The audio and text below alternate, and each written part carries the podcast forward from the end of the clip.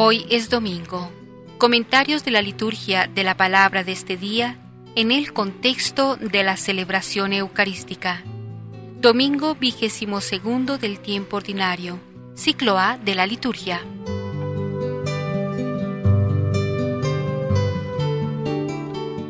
Si en el Evangelio del domingo anterior Pedro había hablado movido por Dios al confesar a Jesús como Mesías, luego se dejó llevar por su impulso humano al querer impedir que Jesús asumiera su sacrificio redentor.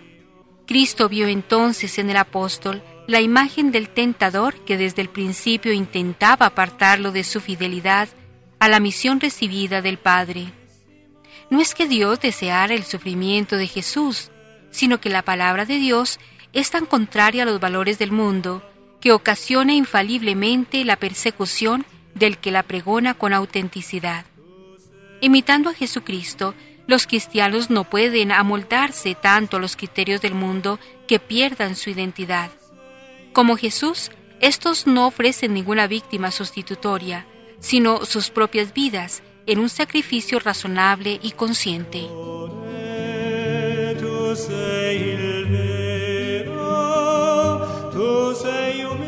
Este el nexo entre las lecturas del día de hoy. El camino de la propia vocación pasa necesariamente por la cruz. Quisiéramos proponer esta afirmación como el centro de las lecturas de este domingo vigésimo segundo del tiempo ordinario. Jeremías, en sus famosas confesiones, nos muestra hasta qué punto llega la experiencia dramática de la vocación, de la llamada de Dios para cumplir una tarea en la vida. Él sabe que ha sido llamado por Dios para una misión ardua y difícil. Ha sido llamado para destruir y para construir. Sin embargo, en un momento determinado, se siente traicionado por Dios.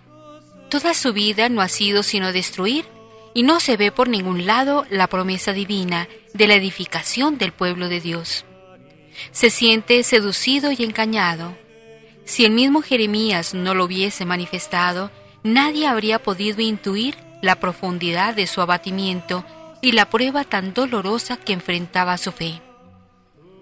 La carta a los romanos nos expresa una verdad mucho más consoladora, pero no por ello menos exigente. Nos exhorta a presentar nuestros cuerpos como hostia viva, santa, agradable a Dios, es decir, nos exhorta al sacrificio nos invita a tomar la vida y la vocación como una ofrenda al Dios uno y trino. Sin embargo, esta exhortación no llega sino después de que ha sido anunciado el Evangelio, es decir, el plan salvífico de Dios en Jesucristo. La gracia del don precede a la petición de la ofrenda. En el Evangelio Cristo anuncia con claridad y exigencia que es necesario tomar el camino de la cruz para salvar a los hombres. Quien desee seguir a Cristo fielmente debe tomar su cruz y ponerse en marcha. El mensaje cristiano es un mensaje de gozo pascual, pero un mensaje que pasa por el camino de la cruz.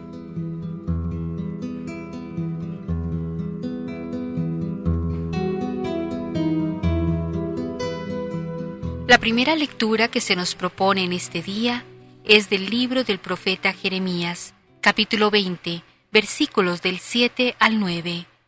El profeta Jeremías, blanco de ultrajes y sarcasmos en su misión, quisiera abandonar todo, pero no puede resistirse a Dios y a su palabra que lo ha seducido.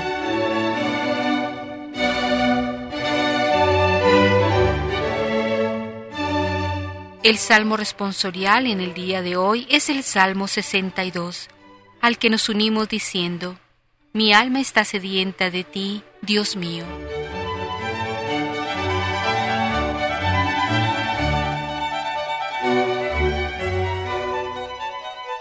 La segunda lectura en la Eucaristía de este domingo es de la carta del apóstol San Pablo a los romanos, capítulo 12, versículos del 1 al 2. San Pablo recomienda a todo cristiano ofrecerse a Dios enteramente, renunciando a sí mismos y a la mentalidad del mundo, combatiendo la mediocridad.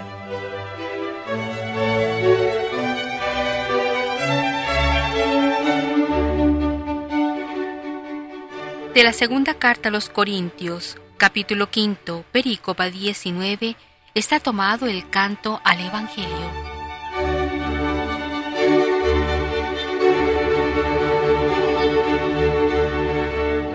El sagrado Evangelio que hoy se proclama es del evangelista San Mateo, capítulo 16, versículos del 21 al 27. Es verdadero discípulo del Señor, quien acepta seguirlo por el camino de la cruz hasta llegar a la donación total de sí. De esta forma salvará su vida.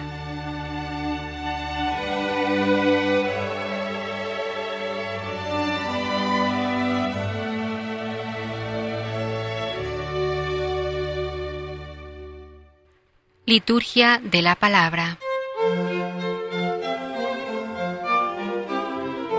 Lectura del libro del profeta Jeremías. Me sedujiste, Señor, y me dejé convencer. Eres más fuerte y me dominaste. A toda hora me ponen en ridículo, todos se burlan de mí. Siempre que hablo es para pedir socorro gritando ante la violencia y los desastres. La palabra que el Señor me encomendó ha hecho de mí el blanco permanente de ultrajes y sarcasmos. Y cuando resuelvo no pensar más en Él, ni volver a hablar en nombre suyo, entonces su palabra, reprimida en mi pecho, se convierte en fuego que me devora las entrañas, y me canso luchando, pero no logro detenerlo. Palabra de Dios, te alabamos, Señor.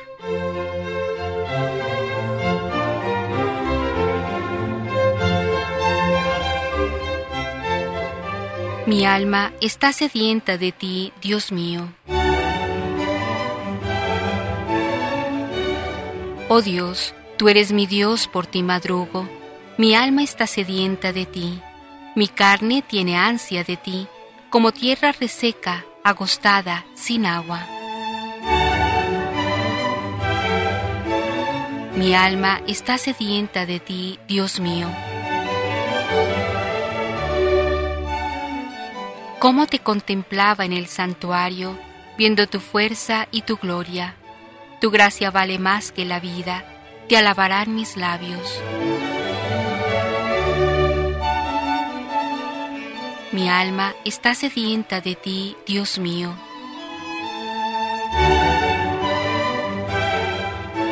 Toda mi vida te bendeciré y alzaré las manos invocándote me saciaré como de manjares exquisitos, y mis labios te alabarán jubilosos.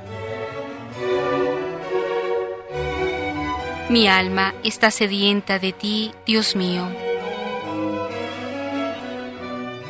Porque fuiste mi auxilio, y a la sombra de tus alas canto con júbilo. Mi alma está unida a ti, y tu diestra me sostiene. Mi alma está sedienta de ti, Dios mío.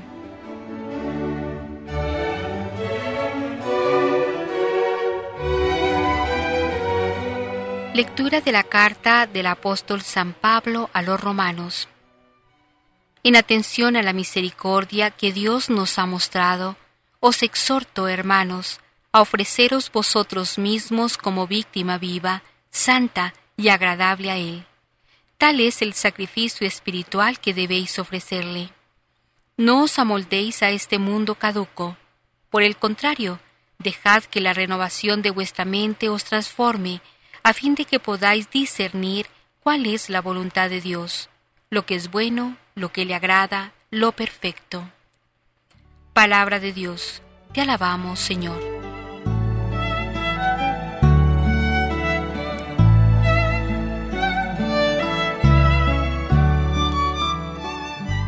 Aleluya, aleluya.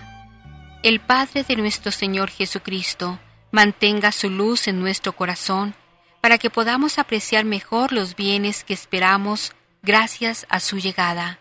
Aleluya.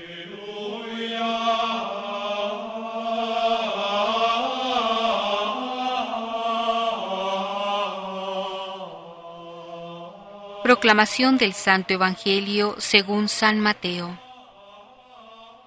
Después que Pedro lo reconoció como el Mesías, empezó Jesús a explicar a sus discípulos que debía ir a Jerusalén y sufrir mucho de parte de los ancianos, los sumos sacerdotes y los escribas del Sanedrín, padecer la muerte y resucitar al tercer día.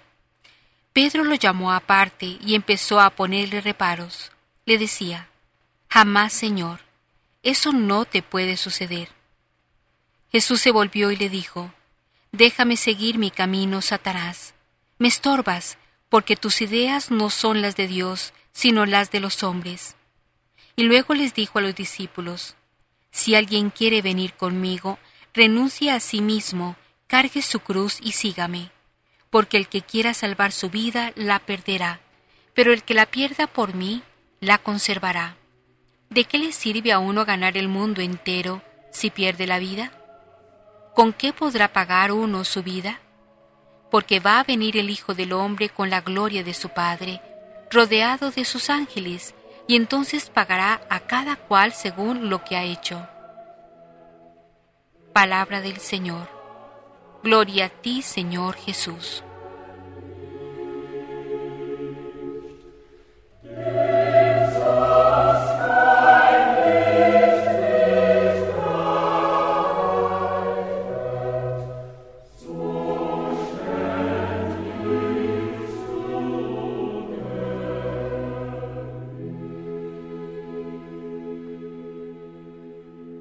Comentarios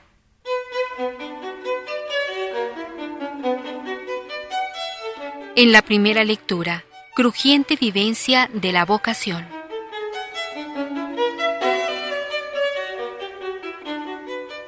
De nuevo ante una crisis vocacional de Jeremías.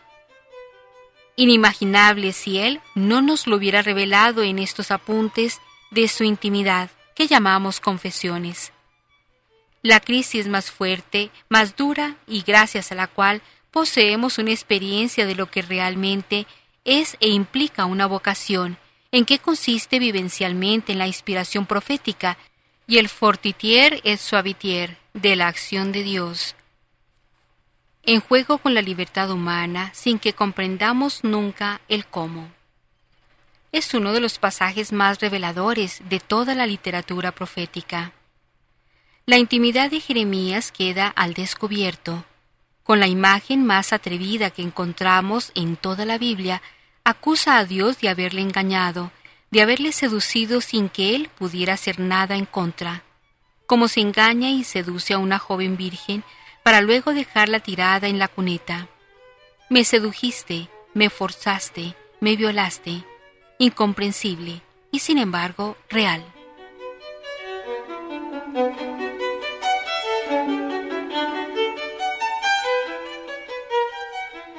Se le prometió estar con él, se le envió a construir y destruir. Hasta el presente solo había hablado de destrucción, convirtiéndose en el asme reír de todos al no cumplirse sus palabras. ¿Dónde estaba el construir que se le prometió? Está decepcionado, engañado. Su único grito fatídico es siempre violencia, opresión. Lo que parecía una vocación de amor se ha convertido en una dictadura, en una imposición. En su humana debilidad decidió olvidarse para siempre de Yahvé, no volver jamás a hacer de profeta. En el ligero lenguaje moderno diríamos que quiso presumir de no creer en nada ni en nadie. Y justo en ese crítico momento, cuando cree que ya todo está resuelto, se encuentra aprisionado entre su libertad y el poder de la palabra. Algo intrínseco se apodera de él que le domina, le vence y se le impone de nuevo desde dentro con la fuerza y calor de un fuego devorador. Quizás tuviera ante sí el recuerdo de ese calor psicológico que nos abraza en los momentos de duda y crisis hasta llegar a producir fiebre. Intentaba contenerlo y no podía. Difícilmente podía decírsenos con mayor fuerza en qué consiste ese impulso irresistible que llamamos unas veces vocación y otras inspiración según la finalidad de dicho impulso. Nunca podremos confundir las reflexiones personales de cualquier hombre, profeta o no, con la voluntad de Dios, que se manifiesta de todos modos, incluso a veces a través de esas reflexiones personales que se imponen con tal evidencia que aun deseando evitarlas, hay que anunciarlas por necesidad interior, por imperativo divino.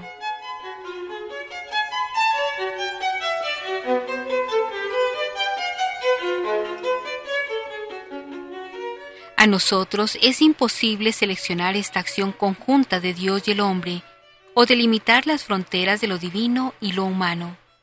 Tan compenetrado se encuentra que con razón la Iglesia, cuando nos habla de los libros inspirados, nos asegura que son todo obra de Dios y todo obra del hombre. Es una auténtica simbiosis de lo humano y lo divino, con vistas a la redención de los demás. Igual acontece con la vocación. Admitamos sumisamente el misterio sin curiosear en lo divino. Dios quiere al hombre confiado en él, no seguro de sí mismo. Jeremías al final de sus días vio cumplirse todas sus profecías, todo cuanto Yahvé le había anunciado. Sin quizás percatarse de ello, desahogándose ante un papiro, construyó en el concatenaje de la revelación la más consoladora experiencia de lo divino. Él sembró y regó, para que otros recogiéramos los frutos. Así son los caminos de Dios.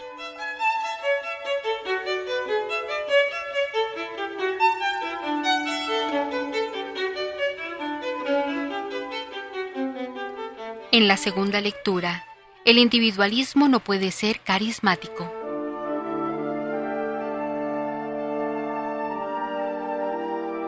En este capítulo Pablo exhorta a la comunidad de Roma a mantener la difícil unidad dentro de la diversidad. La primera condición para ello es la actitud sacrificial del cristiano.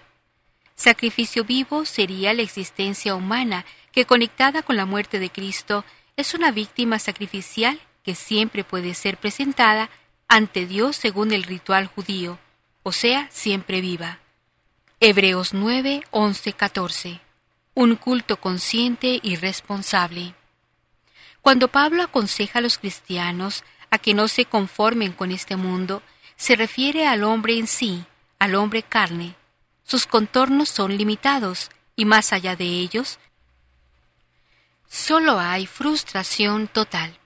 Precisamente este mundo es una expresión que implica de suyo anquilosamiento y renuncia al futuro. Por eso añade inmediatamente, dejad que una mentalidad nueva os vaya transformando.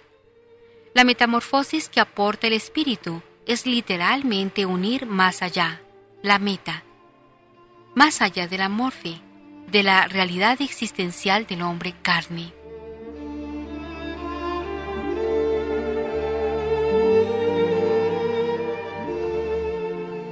La exhortación a traspasar las fronteras estrechas de este mundo no supone un ataque masivo y anárquico, sino todo lo contrario, un avance táctico perfectamente organizado.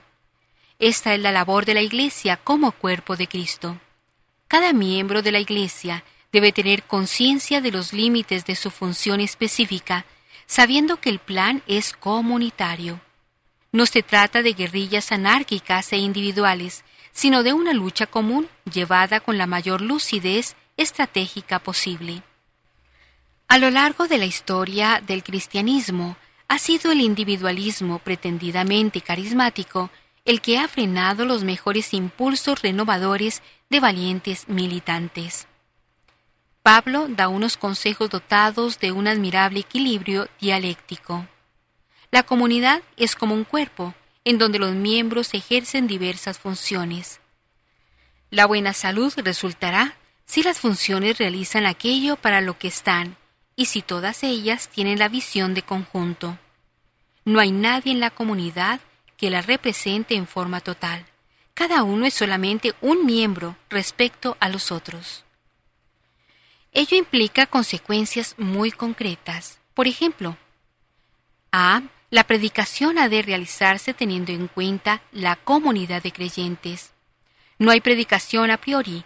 Es necesario tener en cuenta el mundo en el que se está, ya que el Evangelio es una buena noticia muy concreta e inmediata. B. El servicio tiene que ser eso, servicio, y no abuso de los demás. Cuando ciertos dirigentes eclesiales se autodenominan siervos de la comunidad, desde el tronco inaccesible de una arrogancia institucional, están fallando en algo muy esencial. C. La enseñanza tiene que ser pedagógica, sin salir de los límites asignados. No puede convertirse en reclamo o imposición. En definitiva, que vuestra caridad no sea una farsa. Ya en tiempo de Pablo, las comunidades cristianas habían caído en la tentación de lo pseudo.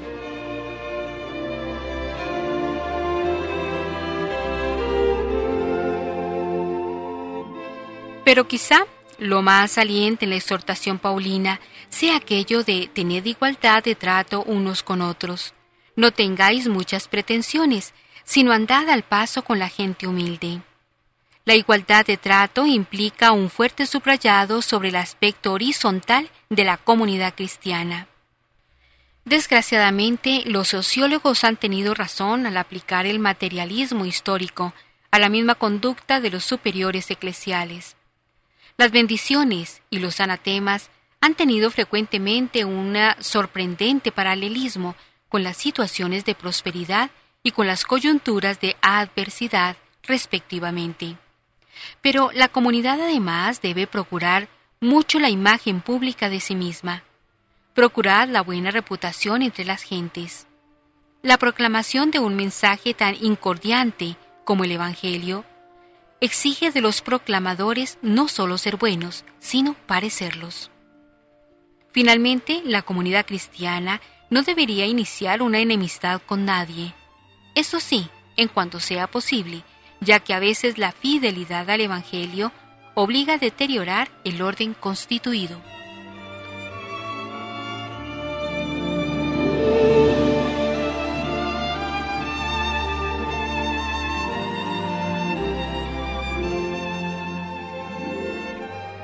En el Evangelio, Pasión y Cruz. Esta pequeña sección tiene dos centros de interés, Jesús y sus discípulos. Los dos frentes se hallan cobijados bajo el mismo denominador común, pasión y cruz. Con la misma contrapartida, resurrección, vida. La escena sigue inmediatamente a la confesión de Pedro. La promesa de Cristo podría ser mal interpretada en el sentido de un señorío y dominio al estilo del que ejercen los dominadores de este mundo. La reacción de Pedro ante el anuncio de la pasión nos da pie para pensar que su concepción del reino de Dios era demasiado rastrera, en desacuerdo con el pensamiento de Jesús. Las cosas debían quedar claras para que los discípulos de Cristo no se llamasen a engaño. Jesús, el Mesías, el Hijo de Dios, tiene que subir a Jerusalén, tiene que sufrir. El Hijo del Hombre tiene que subir a Jerusalén y padecer, morir y resucitar. Todo ello desde la libertad más profunda de quien no huye ante un destino adverso que conoce de antemano y desde la implacable necesidad de un tiene que, que traduce el misterio de una voluntad superior, la del Padre. Jesús se manifiesta como el Mesías, pero un Mesías doliente, encarnación perfecta del siervo de Yahvé, abrumado por el dolor, horrorizado por el sufrimiento, desfigurado por los padecimientos, despreciado por su aspecto quebrantado, sabiendo, por otra parte, que este destino es pasajero, que será el vencedor de todo lo que le ha vencido, incluida la muerte.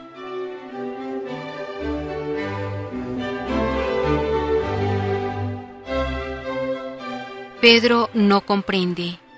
Dios no lo quiera, Señor. No te ocurrirá eso. Se han ensayado distintas traducciones de las palabras de Pedro. El texto griego se presta para ello. El sentido, no obstante, parece ser el siguiente. Dios será compasivo contigo. No tiene nada contra ti. No puede permitir que te ocurra eso. Las palabras de Pedro manifiestan la rebeldía y la repugnancia contra el sufrimiento del justo, del inocente. La misma rebeldía y repugnancia que constituyen el centro de gravedad del libro de Job y de muchos salmos. La reacción de Jesús es la misma que tuvo en el momento de las tentaciones. Apártate de mí, Satanás. eres escándalo para mí. Sencillamente porque le estaría incitando a separarse de Dios y de su voluntad.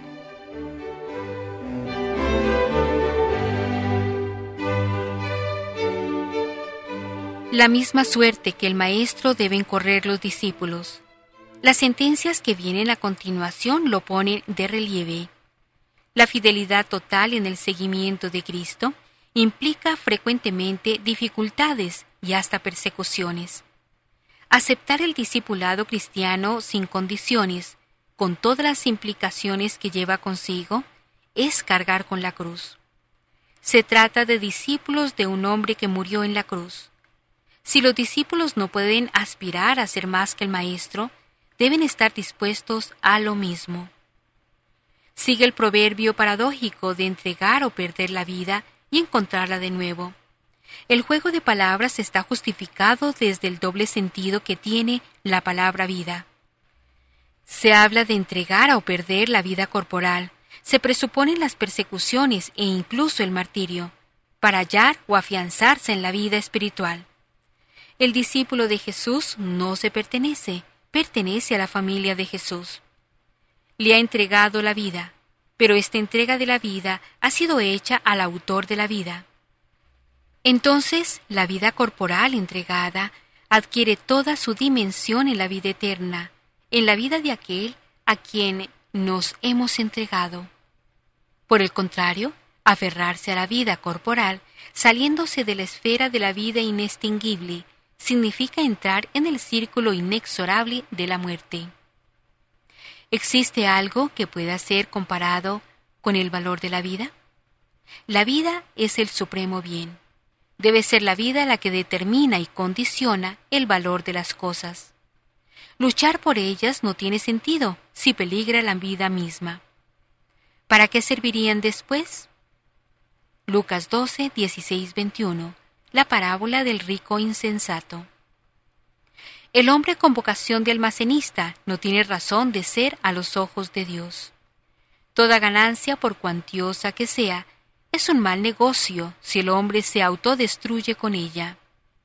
En el momento último, cuando el hombre se encuentre con el Hijo del Hombre, no contará lo que tiene o tuvo, sino lo que se hizo.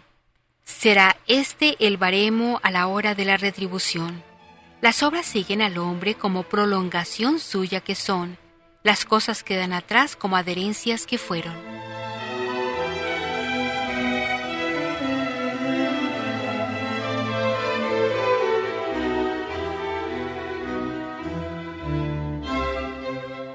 Ecos de la Palabra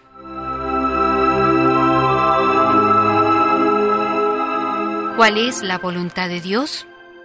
Jesús hoy anuncia a los discípulos su pasión, muerte y resurrección. Esto es difícil de comprender, pues ellos esperaban un futuro halagador. No entienden el misterio de la cruz y se sorprenden ante el anuncio. ¿Pero cómo? ¿El Mesías de Dios juzgado y condenado por el Sanedrín? Eso no puede ser. Se encarnaba en Pedro la tentación con que siempre rondó Satanás a Jesús. ¿Por qué no, en lugar de la cruz, tener una historia y un futuro brillante? Por ejemplo, caer de la torre del templo, ayudado por los ángeles servidores, y ser aplaudido por las multitudes? Muchos hombres sueñan siempre con satánicos caminos de triunfo que inflan, deshumanizan y corrompen, y solo el Padre revela la cruz como camino de la vida. Jesús dice que ese es su programa, y el de quienes quieran seguirlo.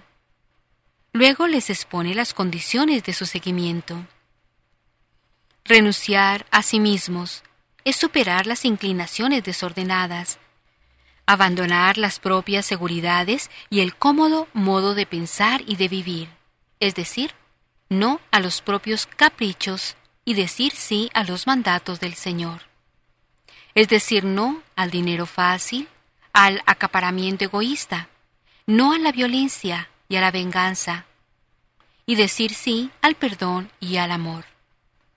Cargar con la cruz es afrontar con fe y coraje las contrariedades de cada jornada, es posponer los propios intereses, cumplir con los deberes, aceptar nuestros límites y las fragilidades de los demás.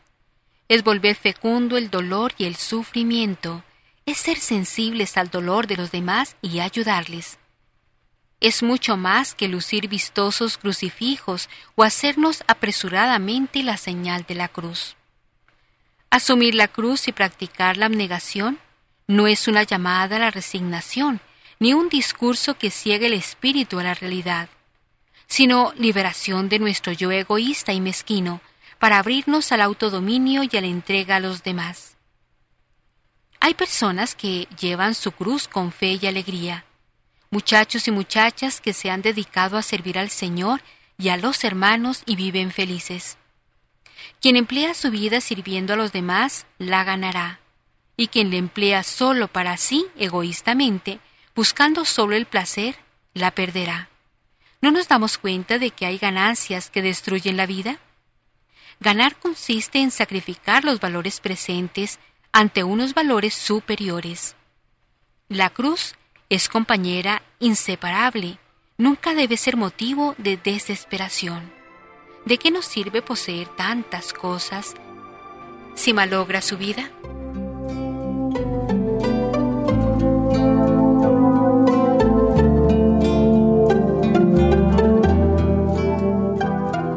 Rápidamente miremos los mensajes doctrinales de nuestras lecturas. Meditemos sobre la vocación cristiana. La palabra vocación cualifica muy bien las relaciones que Dios entabla con cada ser humano en el amor. En realidad, cada vida es una vocación, como decía Pablo VI, porque es una llamada a desempeñar una tarea especial en la construcción del mundo y en la obra de la salvación. Al hablar de vocación cristiana, sin embargo, nos referimos a una llamada específica. Se trata de una llamada a vivir en Cristo y hacer que Cristo sea todo en todos. La vida cristiana es vocación en el sentido de que Dios inicia con su criatura un diálogo de amor. Lo hace sentirse amada, amada eternamente por un amor infinito y a la vez la invita a tomar parte en este mismo amor que se derrama en los corazones. Vocación cristiana es, pues, la invitación a pasar del terreno inicial del cumplimiento de los mandamientos al terreno más elevado de la donación, a imitación de Cristo. Vocación, donación, amor, que se ofrece. Pueden ser tres sinónimos de una misma realidad profunda.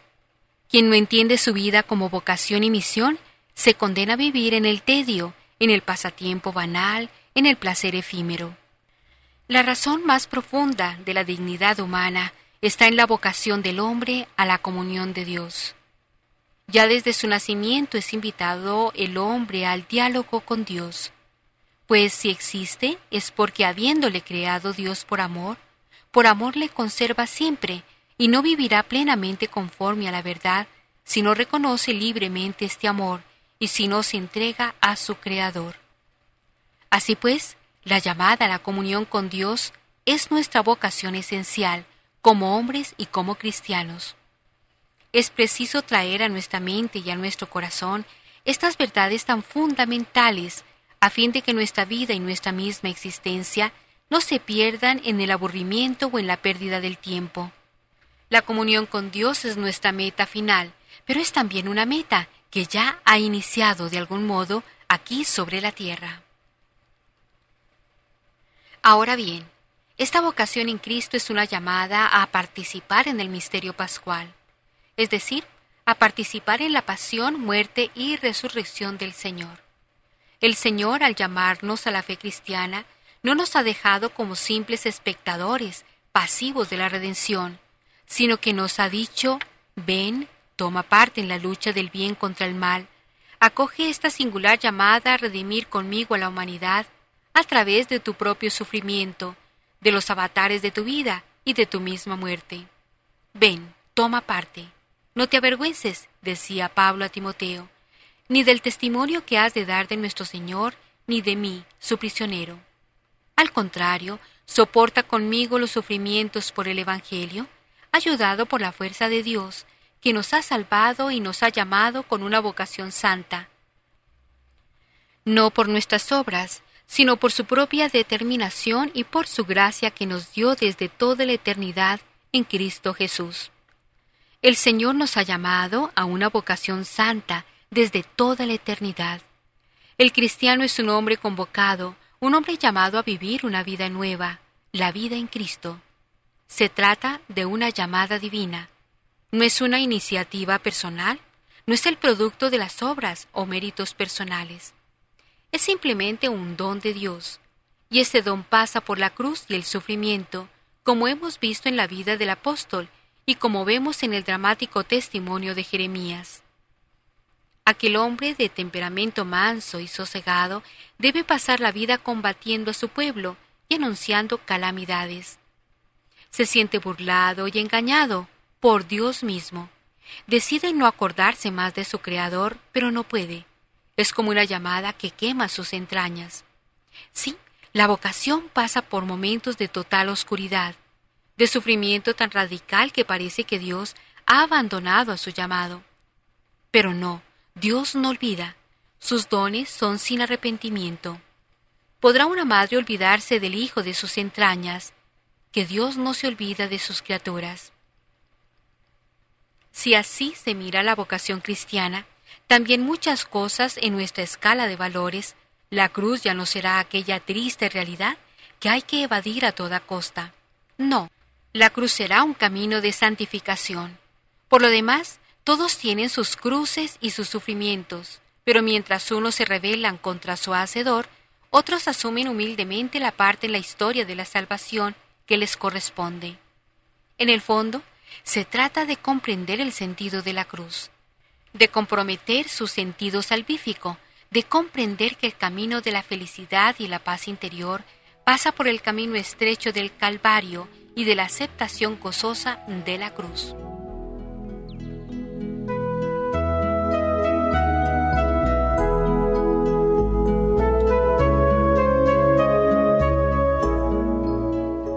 Lo dicho anteriormente nos lleva a reflexionar el paso que se hace de la rebelión a la paz. En el profeta Jeremías encontramos una especie de enfrentamiento con Dios. De algún modo el profeta acusa a Yahvé de haberlo engañado, de no haber cumplido la promesa de su vocación. Algo así como una rebelión parece insinuarse en el alma del profeta. Poco después, sin embargo, vuelve a la esencia de su vocación. Sabe que ha sido llamado, sabe que un fuego corre por sus venas y sus huesos, sabe que no puede venir a menos en su compromiso. La rebelión es una gran tentación para los seres humanos. De frente a los incomprensibles y numerosos sufrimientos de la vida, especialmente los sufrimientos de los inocentes, el corazón humano parece pedir explicaciones y encararse, como Job, con Dios que permite aquellas pruebas. La rebelión tiene su origen en una tentación del demonio, que es el rebelde y el homicida por naturaleza. Donde hay rebelión, no hay paz. Donde hay rebelión, no puede estar Dios. Donde hay rebelión se ha oscurecido el corazón humano y ha dejado caer la confianza en su Creador. Por eso debemos procurar superar la rebelión, superar ese estado en el que el alma desea constituirse señora y dueña de sí misma, sin percibir su condición creatural y sin percibir, cosa que es aún más dramática, el inmenso amor con el que Dios la ama. Los ángeles malos se rebelaron contra Dios y cayeron en desgracia. Se olvidaron del amor y su decisión fue irrevocable. Para ellos no hay sino desamor y dolor. No es ese el camino del cristiano. El cristiano es aquel que sabe sufrir como Cristo, aquel que, desechando toda tentación de rebelión, se deja llevar por los misteriosos caminos de Dios. El cardenal Newman expresaba esta conformidad en el actuar divino y este dejarse conducir por Dios de modo muy poético y profundo. Dice así, Guíame, luz bondadosa, en medio de las tinieblas que me rodean. Guíame adelante. La noche es oscura, me encuentro lejos del hogar. Guíame adelante. Protégeme al caminar, no te pido ver en lontananza, me basta asegurar el paso siguiente. No siempre fui así. En el pasado ya no rezaba para que tú me guiases por el camino. Amaba elegir y ver mi sendero, pero ahora guíame tú. Amaba el tiempo soberbio y vanidoso, y a pesar de temores, el orgullo y rebelión dominaban mi voluntad. No recuerdes más los años pasados. Durante tanto tiempo me ha bendecido tu poder, que sin duda me seguirá guiando adelante todavía. Me guiará en medio del brezal y del pantano, me guiará por encima del peñasco y del raudal hasta que pase la noche. Al amanecer sonreirán aquellos rostros angélicos que he amado desde hace tiempo y que por breve tiempo he perdido.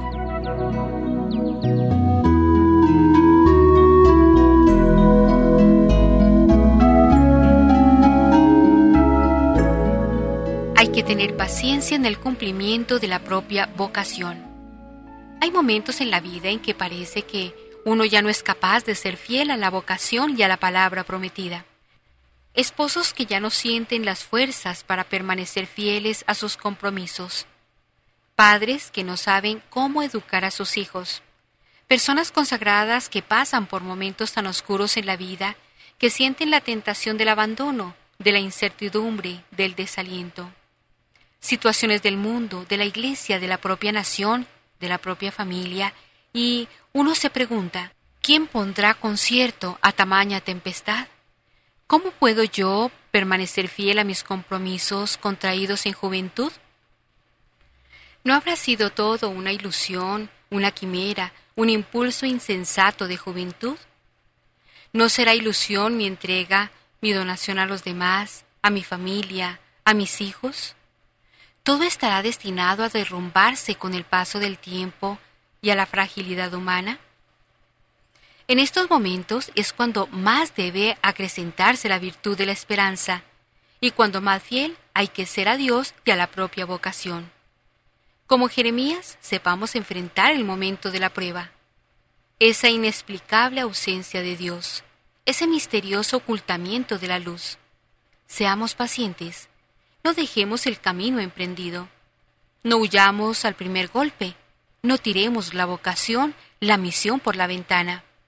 Sepamos esperar, puesto que los golpes de Dios son siempre golpes de amor, y tarde o temprano saldrá a flote la razón de tanta pena y tanto sufrimiento. No perdamos la confianza en aquel que nos ha llamado a una vocación santa. Que nada nos turbe y que nada nos espante, pues todo se pasa. Dios no se muda y la paciencia todo lo alcanza. Esto decía Santa Teresa, quien entendía muy bien de estos momentos de oscuridad.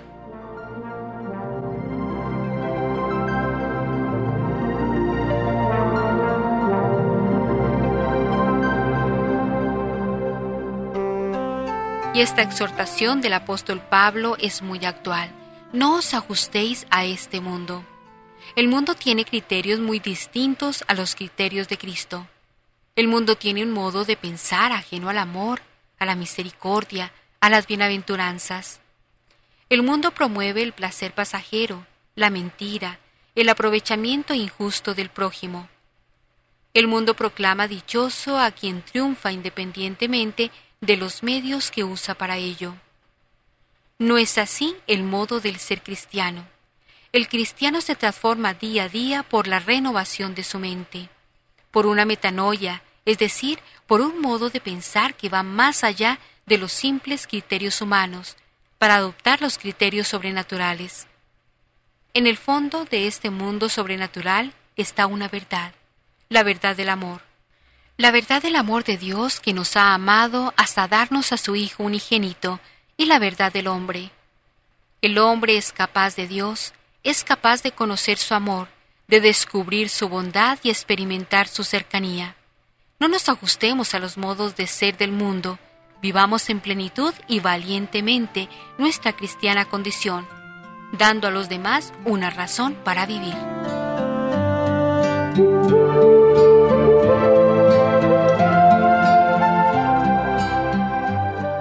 En el Evangelio del domingo pasado, del que el de hoy es continuación, había una palabra de Pedro sobre Jesús.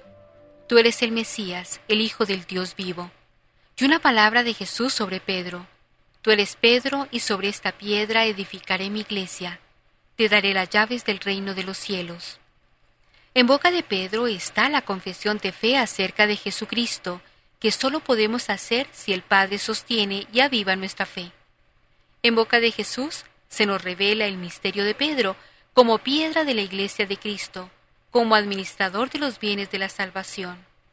Pero tanta grandeza de Cristo y de Pedro pasa por el filtro de la cruz, se prueba y demuestra en el crisol del sufrimiento. Es la enseñanza de la palabra de Dios de este domingo.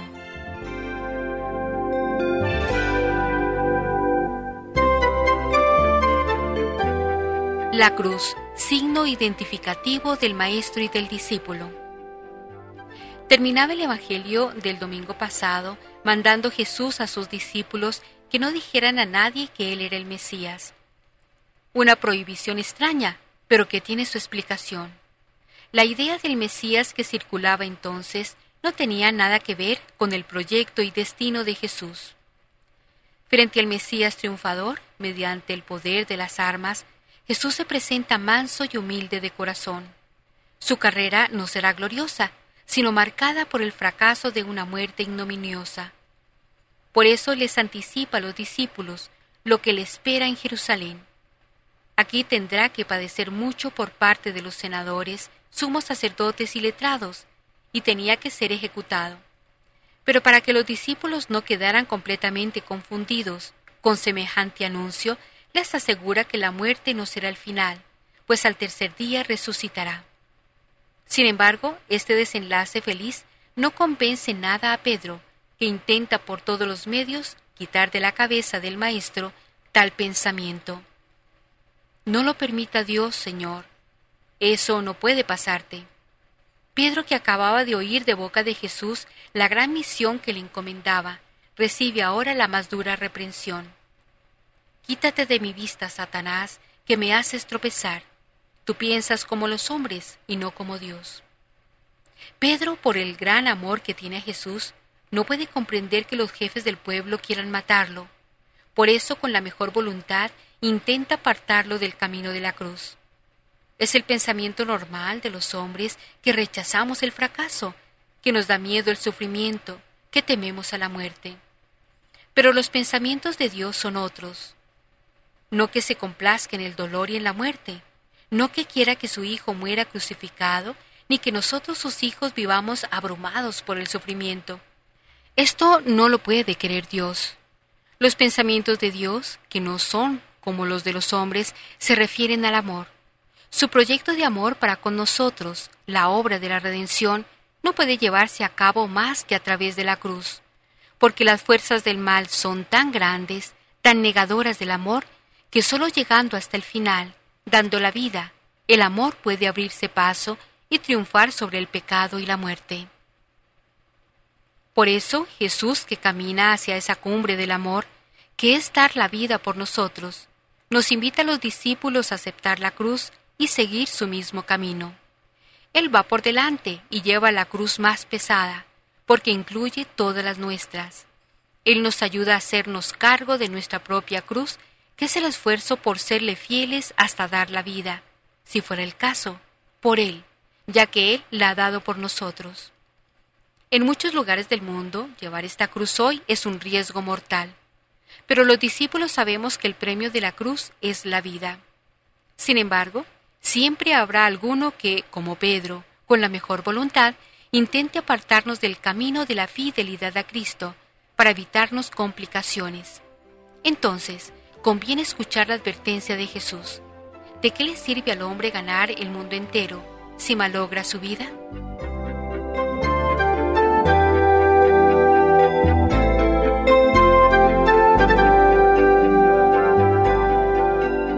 Cargar con la cruz del seguimiento de Cristo no es tarea fácil. Realmente, solo podremos emprender este camino si, como Jeremías, hemos sido seducidos por el Señor, si hemos sentido el amor de Cristo, la fuerza de su palabra. También hoy los discípulos somos el hazme reír de mucha gente supuestamente progresista. El pasado viernes terminaba su columna un conocido periodista diciendo que Dios sigue siendo el nombre que le dan a la angustia, al miedo y a la ignorancia. Ante la inmensa corriente de la secularización que está causando estragos en las convicciones religiosas de muchas personas, los cristianos tenemos que agarrarnos a la única tabla de salvación, que es la palabra de Jesús, el Evangelio. Así podremos vencer la tentación del desaliento y del abandono. Asidos a la única palabra de la verdad, como el profeta, el cual confiesa. La palabra era en mis entrañas fuego ardiente, encerrado en los huesos. Intentaba contenerla y no podía. Es la palabra de Cristo que transfigura la vida entera.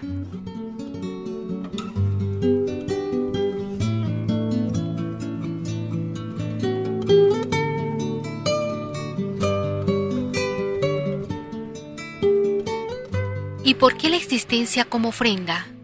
Porque en última instancia, el culto que agrada a Dios no es el cumplimiento de unas cuantas prácticas religiosas, que muchas veces son rutinarias y superficiales, sino la vida misma del creyente, el esfuerzo por mantenernos fieles, la coherencia entre lo que decimos creer y practicar, en fin, en una palabra, el empeño por no ajustarnos, por no acomodarnos, por no seguir los criterios del mundo que nos impone abrumadoramente un modo de comportamiento contrario al Evangelio. La existencia entera debe ser la ofrenda que presentamos a Dios, y no solo una vez a la semana, durante un rato en la iglesia, sino todos los días y todas nuestras actividades. Quien esté dispuesto a llevar la cruz y a dejarse seducir por la persona y el mensaje de Cristo, podrá entender y vivir su existencia como una ofrenda agradable a Dios. Este es vuestro culto razonable. En la oración de entrada de la Eucaristía hemos hecho una petición importante para poder llevar a la práctica el mensaje de la palabra que hemos escuchado y comentado. Hemos pedido a Dios nuestro Padre que siembre en nuestros corazones el amor de su nombre, o sea, el amor a Él, que es el único modo de que nuestra vida se torne más religiosa, que nos hace mucha falta por hacer el bien y perseverar en él.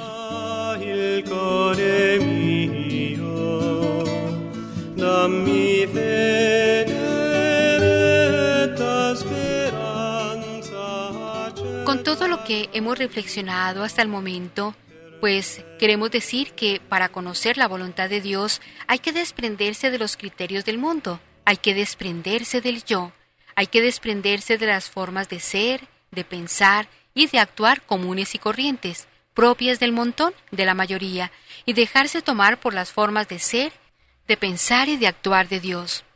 Con esto, pues ya no estaremos en la mayoría, estaremos en la minoría, es cierto, pero estaremos en Dios y le daremos el culto que Él desea y se merece. Más aún, obtendremos la verdadera vida, aunque perdamos la vida que engañosamente el mundo nos ofrece, como tan importante como si fuera la verdadera vida, pero no lo es. Para seguir a Cristo hay que perder la vida, hay que renunciar a lo que pareciera que es la vida, a lo que el mundo nos presenta como si fuera lo más importante en la vida. El placer, el poder, la riqueza, el éxito, los lujos, las comodidades, las diversiones, las satisfacciones, las recreaciones insanas. Todas estas cosas, algunas lícitas, forman parte de esa vida a la que hay que renunciar para abrazar la cruz que Jesús nos presente. Si nos disponemos a perder todo esto, si nos disponemos a renunciar a nosotros mismos, convirtiéndonos en ofrendas vivas, santas y agradables a Dios, obtendremos la vida eterna, es decir, la que nos espera después de esta vida aquí en la tierra. Si por el contrario nos parecen esos criterios del mundo tan importantes que no los podemos dejar, si creemos que no podemos desprendernos de nuestras formas de pensar, de ser y de actuar del mundo, y equivocadamente tratamos de salvarlas como si fueran lo único en la vida, podemos correr el riesgo de perderlo todo, lo de aquí y lo de allá, la vida y la vida verdadera. Feliz domingo para todos.